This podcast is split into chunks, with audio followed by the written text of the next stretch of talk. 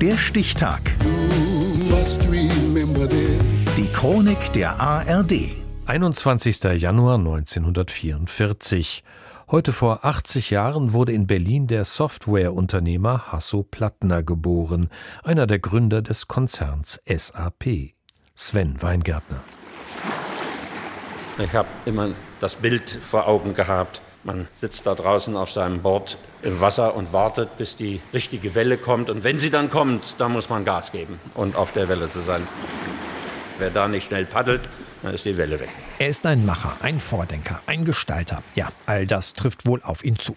Menschen, die Hasso Plattner näher kennen, beschreiben ihn als ungeduldig und rastlos. Die Energie, die er mitbringt in jede Diskussion, seine Präsenz natürlich auch im Raum, sein Charisma und was er angeht, da möchte er zu den Besten gehören. Es gibt keine halben Sachen. Er schafft es immer wieder durch seine Visionen, Menschen mitzureißen und eben dann wirklich das zu erreichen, was er sich vorstellt. Das ist wie beim Sportler. Er ist ja auch Sportler, nicht? Da geht es nicht darum, dass man nur dabei war, wenn das auch der Trostspruch bei der Olympiade ist. Also Plattner will schon gewinnen. Das gilt, wenn er mit seiner Luxusjacht beim Wettsegeln gegen andere Unternehmergrößen antritt.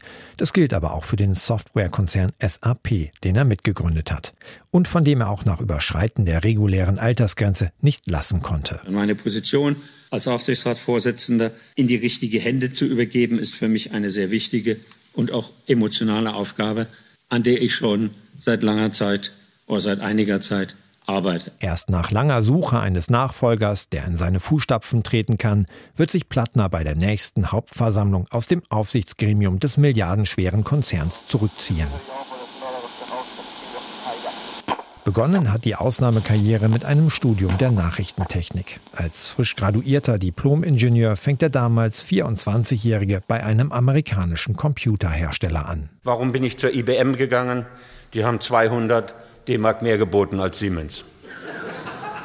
Heute rückblickend, der Job bei Siemens wäre ungleich besser gewesen. Ich wollte nach sechs Wochen kündigen. Vier Jahre blieb er dennoch. Dann macht Plattner sich mit vier weiteren IBM-Kollegen selbstständig und gründet die Firma Systemanalyse und Programmentwicklung. Heute SAP, das größte Softwareunternehmen Europas. With over 200 million users worldwide, SAP is the market leader in enterprise software. We have the technology and the people to change the world. 200 Millionen Anwender nutzen die Software von SAP nach eigenen Angaben weltweit. Der Konzern beschäftigt mehr als 100.000 Menschen.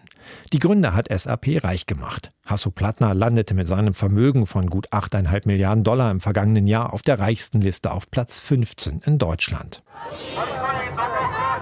Für Proteste, die Ungleichheit zwischen Arm und Reich zu reduzieren, hat er nur begrenzt Verständnis. Dass man angebrüllt wird, shame on you, shame on you. Also diese Ausgrenzung von Leuten, die nun im Wesentlichen nichts anderes gemacht haben, als in ihrem Leben erfolgreicher zu sein, als ob die irgendwas falsch gemacht haben. Denn die haben es ja genau richtig gemacht. Sicher genießt Hasso Plattner seinen Erfolg. Er ruht sich aber nicht darauf aus, sondern spendet für die AIDS-Forschung, für Kunst und Kultur und stiftet viele Millionen für die Ausbildung von IT-Fachkräften. Bei allem Kapitalismus Wer Erfolg hat, muss einen Teil seines Geldes zu Lebzeiten wieder zurückgeben in die Gemeinschaft. Er habe unheimlich Glück gehabt, zeigt Hasso Plattner sich dankbar. Heute feiert er seinen 80. Geburtstag.